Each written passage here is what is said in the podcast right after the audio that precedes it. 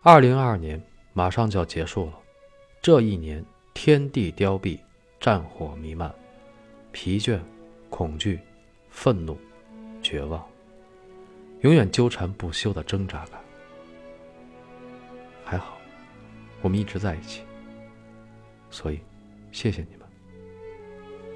但二零二二年与我自己，还是有一件事值得纪念，就是出了一本书，《梵高，向日葵画家》。从巴黎到阿尔，这本书的封面和封底都是我自己设计的。虽然至今我也不觉得那个设计有多新颖，或者多么高大上，我只是觉得它的样子本该如此，无需讨巧，无需讨喜，无需讨好，因为梵高就是这样一个人。但梵高究竟是怎样一个人呢？其实，怎样都可以。看你是谁，我说的只是我看到的梵高。一百多年前，他不遗余力地铸造和坚守着自己的梦想。在阿尔，他不停地画画，不停地写信，不停地从黄房子望向窗外。于是，就有了这本书和这个封面。梵高是西方美术史上的一座丰碑，而我是一个中国人。这本书是对他的纪念。所以在封面上，我故意用了纵向的文字排版，算是为他撰写的一个碑文吧。希望更多的人能通过这本书看到一个英雄，看到一个有着匠人精神、武者之心的苦难大师，看到他那双清澈的眼睛。在封面上，梵高眼中的那片维罗内塞绿，我特意提高了纯度，而那幅自画像，我也小心地做了截图。为什么要用那幅自画像呢？好像。他并不是人们心中典型的梵高自画像，对吧？因为我觉得他很帅，不该是人们印象中的那个疯子。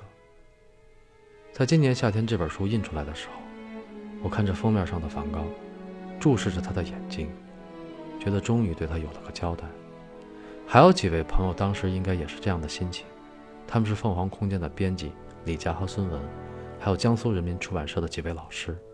二零二一到二零二二，我们一起打完了这一场，虽有遗憾，但总算不辱使命。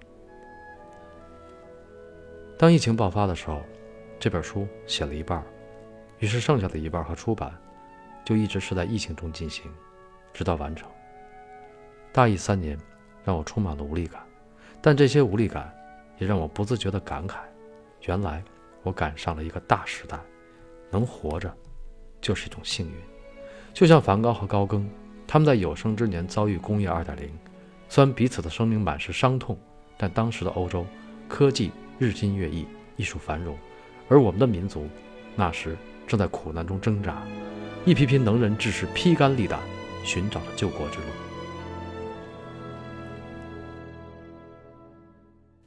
如果再回望更遥远的时空，五百年前的文艺复兴，更是一个大时代，在欧洲。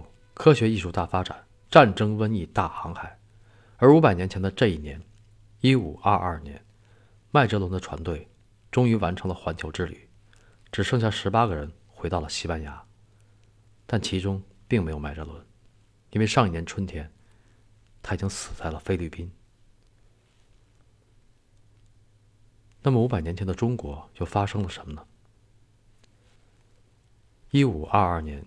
是大明王朝的嘉靖元年，虽然明世宗嘉靖皇帝求仙问道，不理朝政，最终中毒而死，但是在执政前期，他还是很有作为的。明史有云：“世宗遇疾之初，力除一切弊政，天下欣然称制。”当时的嘉靖新政让举国上下一致称颂。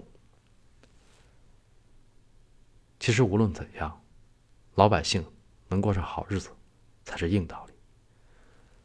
所以，在这年末之际，我衷心祈祷明年百业聚兴，国泰民安，我们每一个人都能好好的活着。感谢大家的一路相伴，谢谢你们。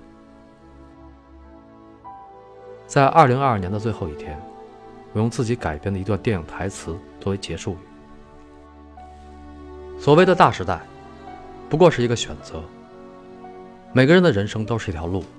有的人翻山越岭，有的人万水千山，而人生如戏，喜怒哀乐全在其中。想要一个华丽的转身，凭的只是一句话：功夫，两个字，一横一竖。错的，躺下喽。站着的才有资格讲话。你说对吗？